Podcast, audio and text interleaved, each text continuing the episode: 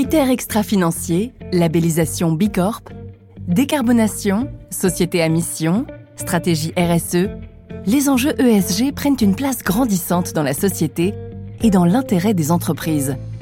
Découvrez chaque mois ces femmes qui ont réussi à faire de leur conviction leur métier pour faire grandir ensemble l'économie sur le chemin du progrès en faveur d'un monde durable.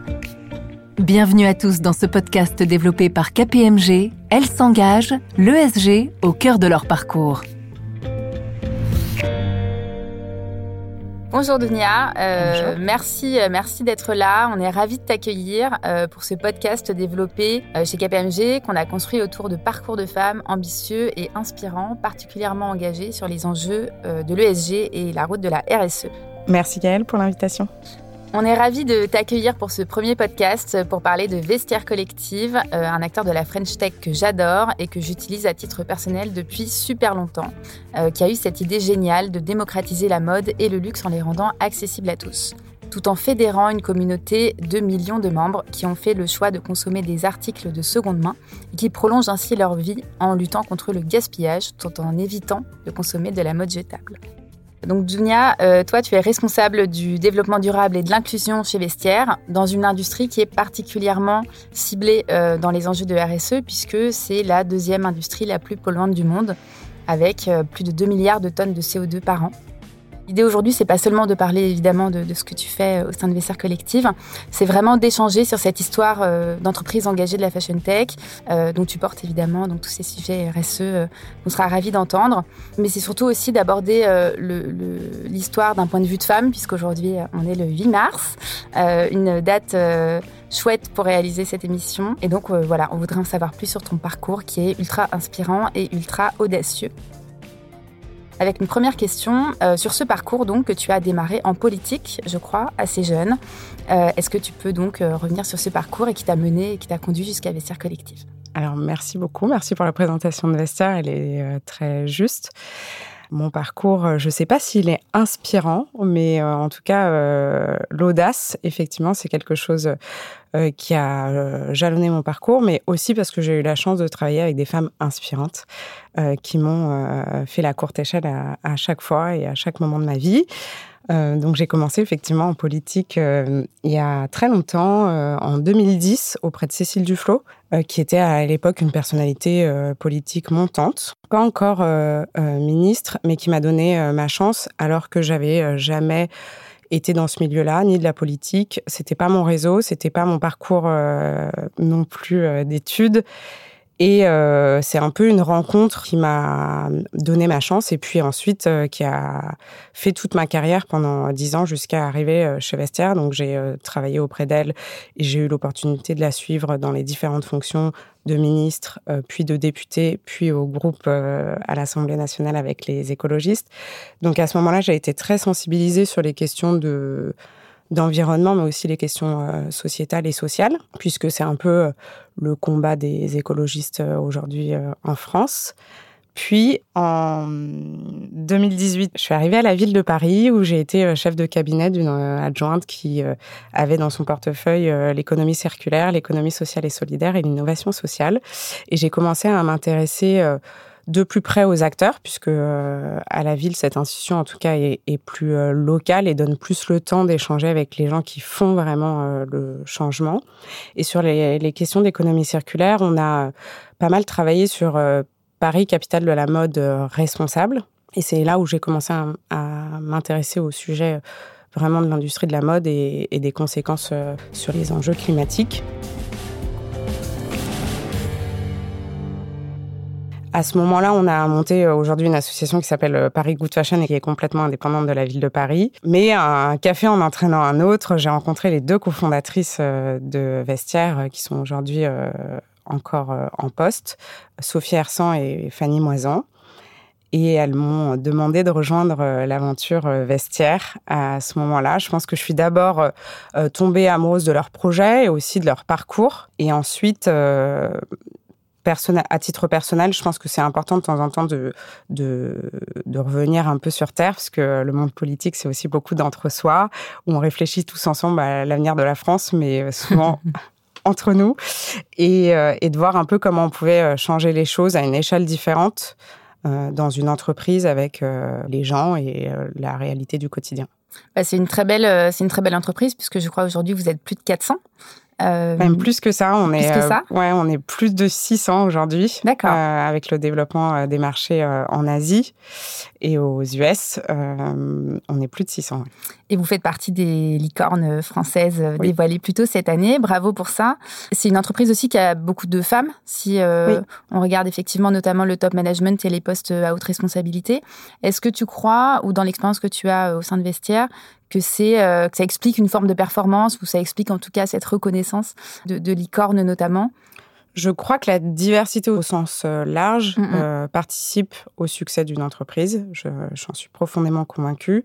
Le rôle des femmes, effectivement, chez Vestiaire est assez clé. Aujourd'hui, la présidente Fanny Moisan est en poste. Forcément, je pense que ça sensibilise de manière assez naturelle mm-hmm. les gens sur la place des femmes et ça donne aussi un peu l'exemple pour toutes les femmes qui veulent euh, rejoindre euh, Vestiaire, qui est de manière assez naturelle dans les industries de la mode et dans les entreprises de la mode, on retrouve plus de, femmes. Mais nous, on a aussi ce défi côté tech où, pour le coup, il y a beaucoup moins de femmes en poste. Mais je pense que la visibilité de vestiaire aujourd'hui fait qu'on attire des talents femmes euh, même dans la tech. Et on a eu, euh, depuis que je suis arrivée, aussi euh, grâce à des actions mises en place, des actions concrètes, fait un peu de notre mieux pour aller les chercher parce qu'il faut travailler plus dur pour pouvoir recruter plus de femmes. C'est une expérience que je pense qu'on partage aussi au sein, du, au sein du cabinet. Effectivement, dans la tech, je pense que dans les licornes, vous deviez être un petit peu un petit peu solo, oui. comme euh, femme dirigeante dans, ces 26 belles boîtes. On l'a vu euh, assez clairement euh, lorsque les 11 licornes de cette année ont reçu les BFM Awards, où j'étais, du coup, je représentais Vestiaire sur la chaîne et j'étais la seule femme sur scène. À part la journaliste qui présentait. et, et c'est assez frappant. Il y a plusieurs raisons euh, et j'en ai pas mal euh, discuté aussi avec Clara Chapas, qui, qui était euh, une ancienne collègue à moi, mais qui est aussi aujourd'hui la directrice de la French Tech. Parce que des projets de femmes et des startups menés par des femmes, il y en a. Mais je pense qu'on a tendance à moins les empower pour les faire réussir, notamment quand il s'agit de les financer ou de, les, de leur donner de la visibilité. Quand tu rejoins Vestiaire, euh, quelque part, l'inclusion, elle est déjà au cœur du modèle. Qu'est-ce que toi, tu as mis en place pour euh, continuer le chemin et quelque part aller un petit peu plus loin? L'inclusion et euh, les questions environnementales sont vraiment au cœur de l'ADN de Vestiaire. Mhm. Néanmoins, il s'agissait aussi un peu de l'organiser et de créer une stratégie, comme on fait des stratégies business, pour qu'on puisse mesurer et s'améliorer. Puisque juste se dire, bah, super, on a un modèle vertueux, euh, circulaire, euh, on a des femmes euh, à la tête de l'entreprise, ça suffit pas. Et c'est vraiment l'honnêteté de Sophie Hersan et Fanny Moisan à ce moment-là, c'est de me dire, OK, comment on peut aller plus loin, comment on peut innover et être vraiment leader. Donc, mon rôle était vraiment de mettre en place une stratégie à la fois sur les questions environnementales et sociales, et euh, la première chose à faire, c'était de mesurer pour voir si on était juste ou si on se racontait des histoires. Bon, la bonne nouvelle, c'était qu'on était assez juste et assez bon. Et donc, euh, ça rend le travail forcément plus facile pour ensuite mener des actions et pouvoir s'améliorer euh, tout du long. Et tu disais tout à l'heure que c'était difficile d'attirer des talents. C'était plus difficile oui. d'attirer des talents de femmes. Pour quelles raisons et qu'est-ce que vous rencontrez comme situation au sein de Vestiaire? Pour plein de raisons et je pense qu'il faut aller au tout départ, alors sans prendre en considération l'éducation, euh, mhm. moi j'ai deux petits garçons et, euh, j'essaye tant bien que mal de pas euh, genrer leur éducation. Même quand on fait un maximum d'efforts, il reste l'école, le regard des autres, la société. moi, mes enfants ont toujours porté du rose jusqu'à ce qu'un jour, quelqu'un leur dise le rose, c'est pour les filles. Et après, bah, il faut aller fighter ces, ces, ces choses-là. Et donc, pour les filles, c'est comment on leur donne accès à ces filières et comment euh, on fait en sorte que ça soit attrayant parce que, euh, notamment, je le vois dans le collège de mon fils, en début d'année, on, s'inscrit à des, modules euh, gérés par des associations et notamment celle sur le code, donc tout ce qui est lié à la tech. Et ben, il y a plein de petits garçons dans la queue. et les seules filles qui veulent s'y mettre sont un peu intimidées parce que bah, être une femme dans un environnement très masculin. Des fois, ça peut être un peu un frein parce que c'est pas un, un, environnement accueillant. On n'a pas forcément confiance. Donc un, je pense que c'est les filières et comment on fait euh, en sorte euh, d'avoir plus de femmes dès le départ. Puis après, nous, dans le rôle de notre entreprise, il est aussi euh, bah, de porter ces sujets-là haut et fort auprès des organisations donc, et des associations qui ont ces valeurs au cœur de, de leur mission. Comment on peut faire des partenariats avec eux, comment nous, on forme aussi notre équipe de talent recruteurs mmh pour leur donner un peu euh, plus de visibilité sur l'écosystème qui existe. C'est plus facile de choisir ce qu'on connaît déjà. Donc, euh, nous, on met euh, nos job desks sur Welcome to the Jungle et différents sites. mais comment on fait quand on veut aller cibler des publics de femmes ou mmh. de euh, de personnes éloignées de l'emploi, euh, en réinsertion, il bah, faut un peu connaître l'écosystème. Donc notre rôle, il est un peu de les éduquer, de les sensibiliser. Et ensuite, euh, de prouver, et ça grâce à, plein d'études, on, arrive aussi à montrer à quel point aujourd'hui la diversité des équipes fait le succès des entreprises. Et donc les gens qui sont même un peu réticents, en tout cas, commencent à réfléchir grâce aux chiffres et aux études mmh. faites par des gens comme vous, par exemple. Bah, c'est un vecteur de performance aujourd'hui et effectivement, c'est largement montré par, euh, par les études. Euh, c'est aussi une demande aujourd'hui et des écosystèmes et des clients. Mmh. Euh, nous, en tout cas, on le, on le, perçoit comme ça et on le voit au quotidien. donc, c'est un enjeu qui est évidemment, je pense, au cœur du développement de, de toutes les boîtes, indépendamment de, de vestiaire. Je voudrais qu'on revienne sur les peut-être les deux autres lettres de ESG, notamment le mmh. E, parce qu'on disait en intro, tu es quand même dans une industrie qui est ultra ciblée aujourd'hui, en tout cas, qui ne s'arrête pas. Euh, il y a eu peut-être un petit, euh, un petit flottement pendant le Covid, et puis là, on a l'impression que on repart euh, dans une frénésie d'achat assez soutenue. Comment est-ce que vous faites? Alors, vous êtes sur un modèle d'économie circulaire, évidemment, donc il y a déjà quelque chose de vertueux dans les, dans les racines de votre modèle économique. Mais comment pour le sourcing, par exemple, des boîtes, des marques que vous proposez Est-ce que vous avez mis en place des choses dans ta politique depuis que tu es là? Oui, alors la grande difficulté quand on est une plateforme de seconde main, euh, c'est la visibilité justement. On est face à une opacité de cette industrie sur euh, euh, les matières premières, où mhm. c'est fabriqué et comment les vêtements sont fabriqués. Nous, ce qu'on fait, c'est plutôt, on a le parti pris de se dire, il faut changer la manière dont les gens consomment la mode aujourd'hui. Et au-delà de chercher les compositions, ce qui a été le travail des marques et ce qui est encore le travail des marques et aussi euh, de l'Union européenne sur les questions de sourcing, de, de matières premières, ce qu'on veut, nous, c'est vraiment le changement radical de la frénésie de consommation dont mmh. tu parlais, parce que même au sein de des plateformes de seconde main, on voit ce qu'on appelle un effet rebond. Donc, typiquement, euh, chez euh, d'autres concurrents, quand avec 20 euros, je peux m'acheter au moins 15 t-shirts, c'est pas normal. Enfin, il y a forcément quelque part. Enfin, ça ne les engage pas, en tout cas, ça ne sensibilise personne sur le tout jetable. Notre parti pris chez Vestiaire, et c'est aussi pour ça qu'on a un segment un peu différent, euh, c'est de dire pourquoi on ne dépenserait pas euh, cette somme pour un produit de meilleure qualité, plus durable. Et ce que je veux dire par Comment on fait pour, euh, alors on appelle ça le displacement rate, mais comment on, déplace euh, les gens qui vont consommer de la fast fashion vers quelque chose de plus premium, mmh. les gens qui sont plutôt dans le premium, aller plus sur du luxe. Et c'est ce qu'on arrive à faire avec la clientèle euh, vestiaire et avec notre communauté, qui une fois rentrée dans la seconde main, on va pas se mentir, hein, les gens ne viennent pas sur vestiaire collective. Le premier driver, c'est pas du tout l'environnement. Euh, c'est quoi C'est le prix? C'est le... prix, c'est euh, l'accessibilité des prix. Mais ça, tant pis, enfin tant mieux même, mm. on les convertit à une façon. Alors vous, l'évangélisation euh, de la frugalité. vous, vous, utilisez peut-être déjà Vestiaire, mais moi j'étais pas une, utilisatrice de Vestiaire collective avant de, de les rejoindre. C'est pas quelque chose qui culturellement Mmh euh, et naturel euh, chez moi. C'était pas du tout euh, même dans la culture de mes parents. Et du coup, l'accessibilité, par exemple, c'est quelque chose qui marche bien. Et une fois qu'on a eu une bonne expérience client avec son premier article, souvent on a envie de recommencer parce que par ailleurs, on se dit pourquoi je vais aller acheter ça neuf, alors que je peux avoir un meilleur produit d'une meilleure qualité. moins cher. Moins cher, c'est ça. Et, et, ça, c'est une première porte d'entrée. Ensuite, notre rôle, et le rôle du département marketing, c'est aussi les messages qu'on veut véhiculer. Donc, il ne s'agit pas de se dire acheter, acheter, acheter, vendre, vendre, vendre sur notre plateforme, mais plutôt on essaye de sensibiliser les, les consommateurs sur n'achetez pas trop et vendez ce que vous ne portez pas. Mmh on appelle ça le one in, one out. On essaye de leur dire il ne s'agit pas d'accumuler euh, chez Vestiaire, mais plutôt d'avoir une vraie circularité de votre euh, garde-robe. Et ce qu'on a vu euh, récemment, il y a eu des études qui ont été faites par des concurrents, mais aussi par des institutions, sur le taux de substitution. Ce qu'on appelle le taux de substitution, c'est, alors par exemple, chez Back Market, on serait proche d'un one-to-one. Donc quand vous achetez un téléphone, vous n'allez pas en acheter un deuxième ou mmh la moitié d'un deuxième.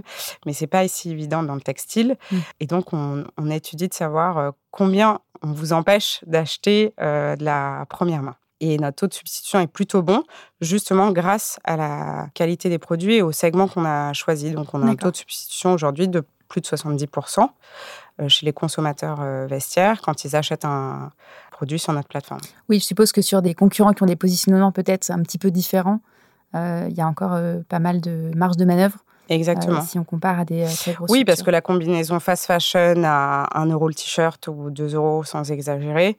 Puis après, la possibilité de, le, de pouvoir le mettre en quelques secondes sur une, autre, une plateforme euh, n'empêche pas de continuer à, acheter la première main, très souvent. Et, du coup, je suppose que le, le label Bicorp que vous avez obtenu il y a il y a quelques temps maintenant, je crois l'année dernière, qui est quand même le, le, label le plus exigeant de ce qui se fait aujourd'hui mondialement sur la dimension ESG, vient aussi sacrer ce travail euh, de pédagogie qui est fait au quotidien par euh, euh, vos équipes marketing et par, par les équipes de la marque. Est-ce que ça a changé concrètement ce label pour Vestia?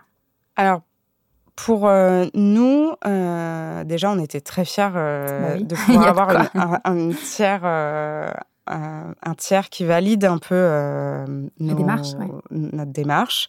C'était assez, euh, c'est assez grisant de se dire euh, bon, on pense qu'on est, on est ok, mais on se fait challenger et c'est toute la, enfin, c'est toute la force de Bicorp, c'est d'avoir effectivement mis en place cet outil de mesure qui est mmh d'abord un outil de mesure, euh, et cette certification qui est assez exigeante, donc effectivement qui, brosse les cinq piliers de la RSE de manière assez euh, précise. Et euh, pour nous, ça nous permettait de, de mettre en place des process, peut-être parce que la difficulté aujourd'hui des startups ou scale-up, c'est on fait les choses naturellement, mais est-ce qu'on met vraiment des process en place? Euh, Je pense notamment à, euh, à notre charte euh, avec nos suppliers, de manière assez evergreen. comme les, les, gens du département achat sont sensibilisés, vont choisir mmh des suppliers plutôt vertueux quand ils ont le choix. Mais là, c'était vraiment de pouvoir mettre une politique de choix de nos prestataires mhm. hein, et aussi de demander un engagement de nos prestataires. Donc pour nous, ça nous a organisé. Pour nos clients, bah, ça sert à ça les certifications, même si euh, aujourd'hui Bicorp, ça c'est pas quelque chose qui est très consumer facing, euh, mais de plus en plus de consommateurs euh, comprennent en tout cas que effectivement Vestiaire, Vestiaire est aligné euh, avec euh, ces messages et qu'on n'est pas juste les seuls à le dire. Et pour nos salariés, c'était, euh, je pense, la fierté d'appartenance qui a beaucoup joué. Et comme on a aussi, bah, l'idée c'était de pas faire ce, la, cette certification seule. C'était vraiment quelque chose qui était objectivé sur toute la boîte. Tout le monde était très fier de participer au projet, chacun à son échelle, mmh lorsqu'on avait besoin, c'était un peu le mot de passe euh, qui, fonctionnait bien. C'était ah j'ai besoin de ça pour Bicorp. Ok, enfin on avait vraiment euh, tout le monde euh, assez embarqué. Et l'obtention, c'était vraiment pour tout le monde une joie. Et c'est ce qui était le, en tout cas à titre personnel, ma plus grande fierté, c'était de voir à quel point ils se sentaient tous inclus dans ce projet. Et justement, c'est une vraie aventure collective pour Vestiaire. Et puis, et puis pour toutes les entreprises qui se lancent, il y en a de plus en plus aujourd'hui. Euh, et Bicorp euh, est vraiment positionné sur euh, quelque part l'affront à la dissonance qu'on se, qu'on se dit en général qu'il existe entre la performance économique mm. et un modèle vertueux qui a de l'impact et qui change à sa mesure un petit peu les choses. Alors moi, j'ai de la chance parce que chez, Vestiaire, je ne suis pas confrontée à ce problème entre euh, choisir entre le profit ou l'impact. Mhm. Aujourd'hui, toute notre euh, démarche et notre stratégie est très souvent, 99% du temps, euh, alignée avec nos objectifs de croissance.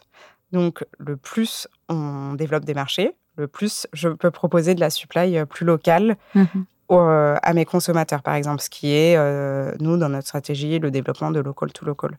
Donc, je réduis mes, mes déplacements. Donc, forcément, pour mon collègue qui est à la tête des opérations, euh, et aussi d'une manière, enfin, d'un point de vue business, beaucoup plus intéressant. On n'a pas de choix à faire mhm. aujourd'hui.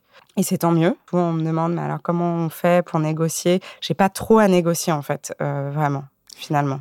Mais moi, j'ai le, j'ai la perception, j'ai le sentiment quand même, en fait, qu'à chaque fois, on n'est pas obligé de choisir. On t'interroge notamment sur le label Bicorp parce que donc chez KPMG, on a l'une de nos filiales qui a été labellisée l'année dernière, et nous, on est, on se lance sur le chemin de l'entreprise à mission cette année. Mais, euh, mais je crois que même pour un cabinet comme euh, comme KPMG ou même comme pour n'importe quel acteur économique, c'est une vraie opportunité de faire du business quand même, et qu'en fait, il y a plein de chemins à regarder de près euh, pour se rendre compte que de toute façon, c'est un vecteur de performance et ce mm. sera un vecteur de business euh, et que ce ne sera pas des choix qui, euh, qui seront complètement opposés systématiquement, en fait. Oui, mais c'est le, bah, le changement de mindset qu'il faut opérer.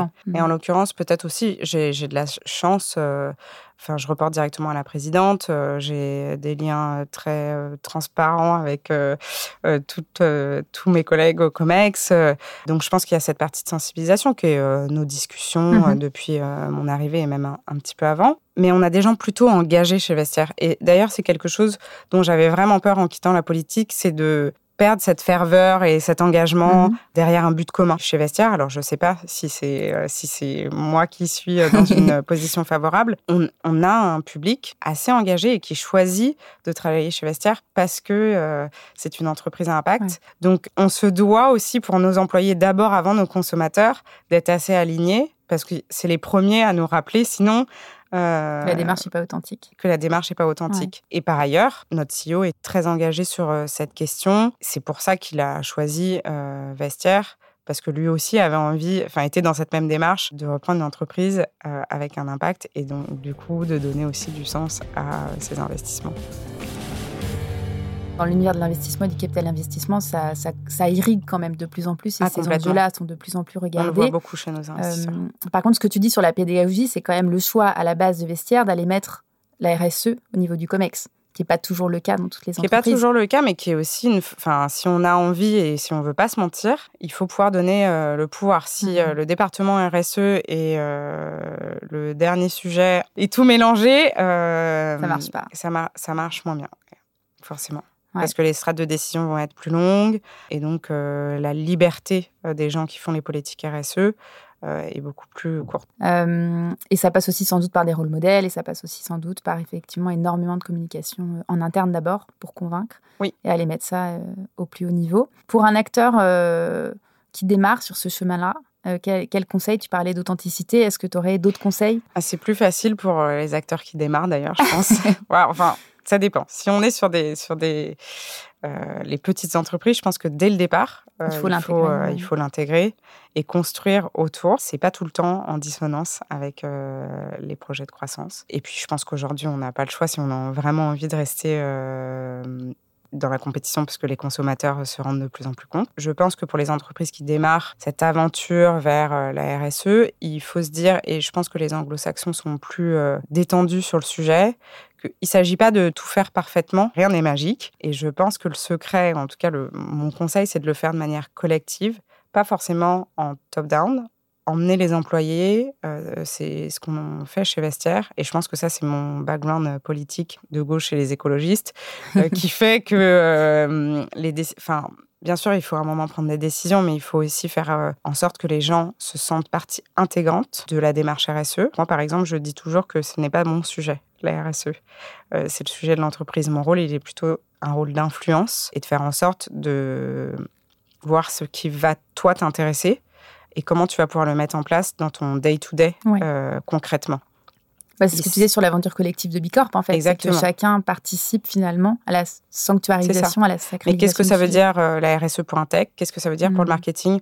Enfin, je peux, tout le monde peut se sensibiliser aux enjeux climatiques, par exemple. Mais qu'est-ce que ça veut dire quand euh, je fais, euh, moi, mes rendez-vous avec les prestataires de CRM Oui, ça veut dire aussi qu'il faut accepter que ça prenne du temps. Oui, il faut accepter que ça prenne du temps. Notre rôle est plutôt de les accompagner. Mhm. Mais très souvent, d'ailleurs, je laisse toujours les gens arriver avec leurs propres propositions et leurs propres KPI sur ces sujets-là, même si j'en ai une idée, pour que eux fassent l'effort intellectuel de chercher et de le relier à leur métier. Je pense que c'est ce qui marche le mieux, c'est de le faire collectivement. Ça veut dire aussi que chez vous, par exemple, euh, donc vous mesurez dans toutes euh, les strates euh, de mm. vestiaire aujourd'hui. toi, tu concaténes ou tu mesures la totalité de l'impact de chaque, de chaque rôle? j'ai commencé par imposer une partie du bonus collectif de vestiaire à une question de, de RSE. Donc l'année dernière, c'était Bicorp, l'obtention. Cette année, c'est notre réduction carbone. La réduction carbone, souvent, les gens, s'ils sont très éloignés du sujet, se disent Ah, bah, ça doit être les transports. Mais non, on peut euh, faire de la réduction un peu partout. Et du coup, bah, maintenant que c'est un objectif collectif, tout le monde s'intéresse à la question de carbone.